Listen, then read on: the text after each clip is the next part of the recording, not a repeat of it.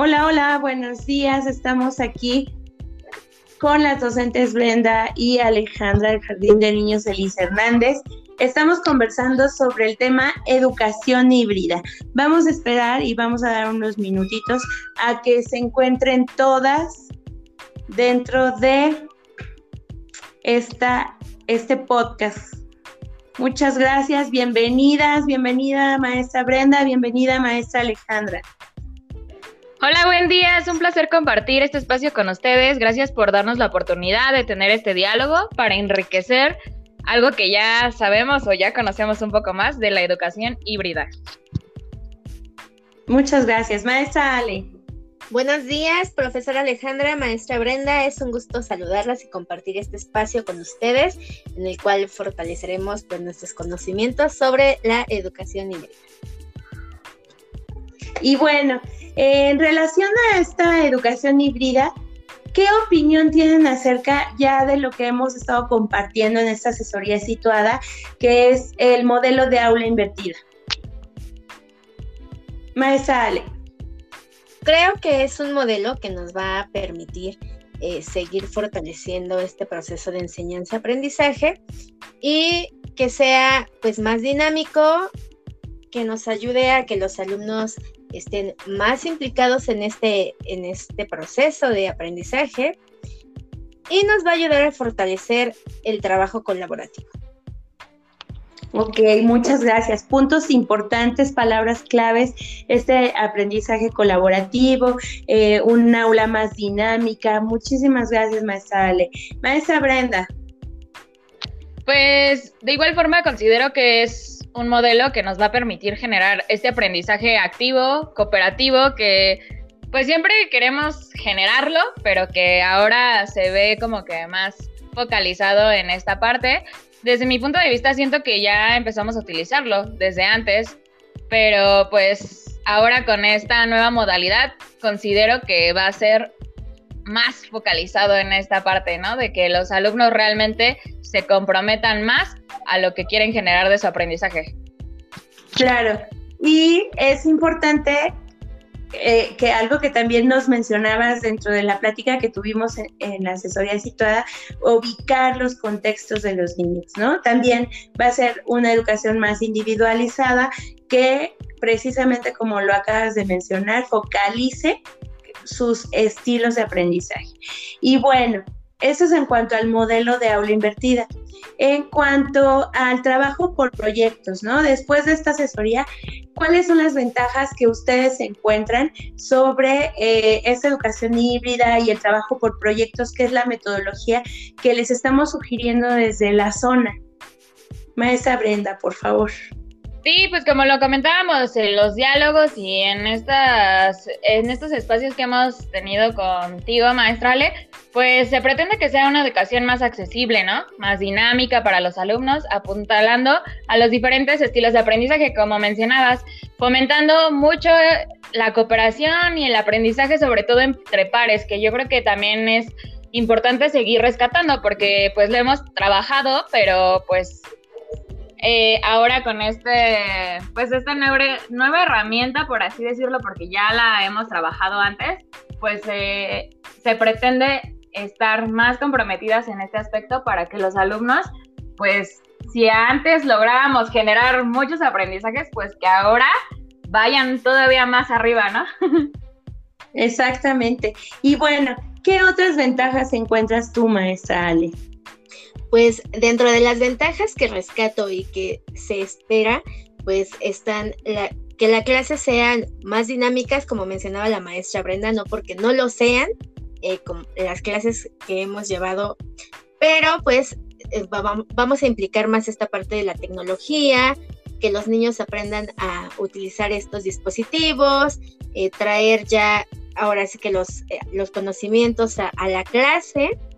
Y bueno, otra de las ventajas es fomentar la cooperación, que los estudiantes sean quienes vayan construyendo y dándole ruta a, esta, a estos proyectos. Ok, pues sí, eh, es algo a lo que le estamos apostando, es algo que ya sabemos que, que en teoría conocemos, que como ustedes lo mencionan, ya lo hemos llevado a la práctica en algunos otros momentos, pero no, no como ahora que nos encontramos en, un, en un momento de emergencia, ¿no? En, el que debemos de estar eh, visualizando qué nuevas formas de, de, educación vamos a poderles dar a nuestros, a nuestros estudiantes. Y bueno, la verdad es que nos falta experimentarlo, nos falta vivirlo y después de implementarlo yo sé que pues van a surgir más dudas, pero para esto pues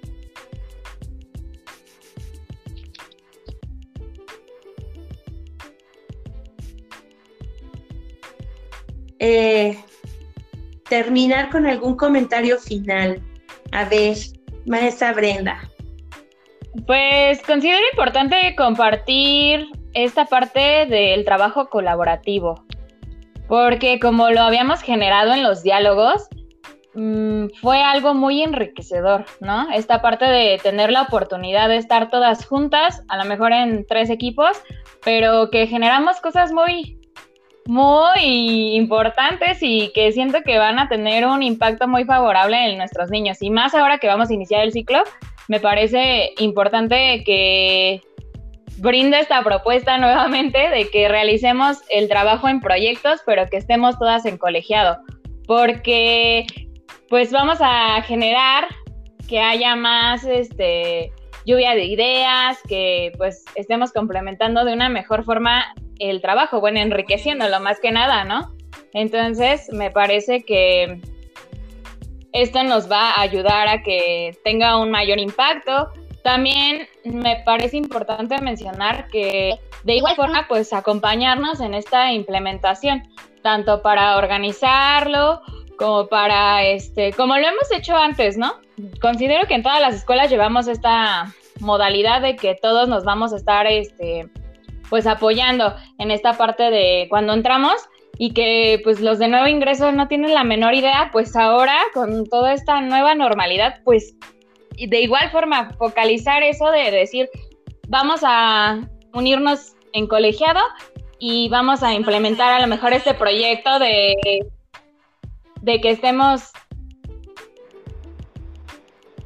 de que estemos en esta parte de de todas unidas como siempre, ¿no? De el proceso de adaptación, ¿no? Entonces, de mi parte, yo vuelvo a generar esa propuesta de que tanto realicemos la planeación juntas para, pues, todas estas dudas que aún no surgen, tener más claridad y mayor impacto en los aprendizajes. Por ahí va mi comentario y pues estamos en la mejor disposición de hacerlo, dirían con miedo, pero vamos con todo. Ok, pues sí, eh, exactamente. Vamos, vamos todas encaminadas, vamos todas acompañadas y la propuesta del trabajo colaborativo creo que siempre va a ser la mejor opción. Y bueno, maestra Ale, en cuanto a estas dudas que teníamos al principio de, de, este, de esta sesión, de estas asesorías, de estos diálogos, con respecto al trabajo, eh, ¿cómo, podríamos, ¿cómo podríamos cerrar este podcast?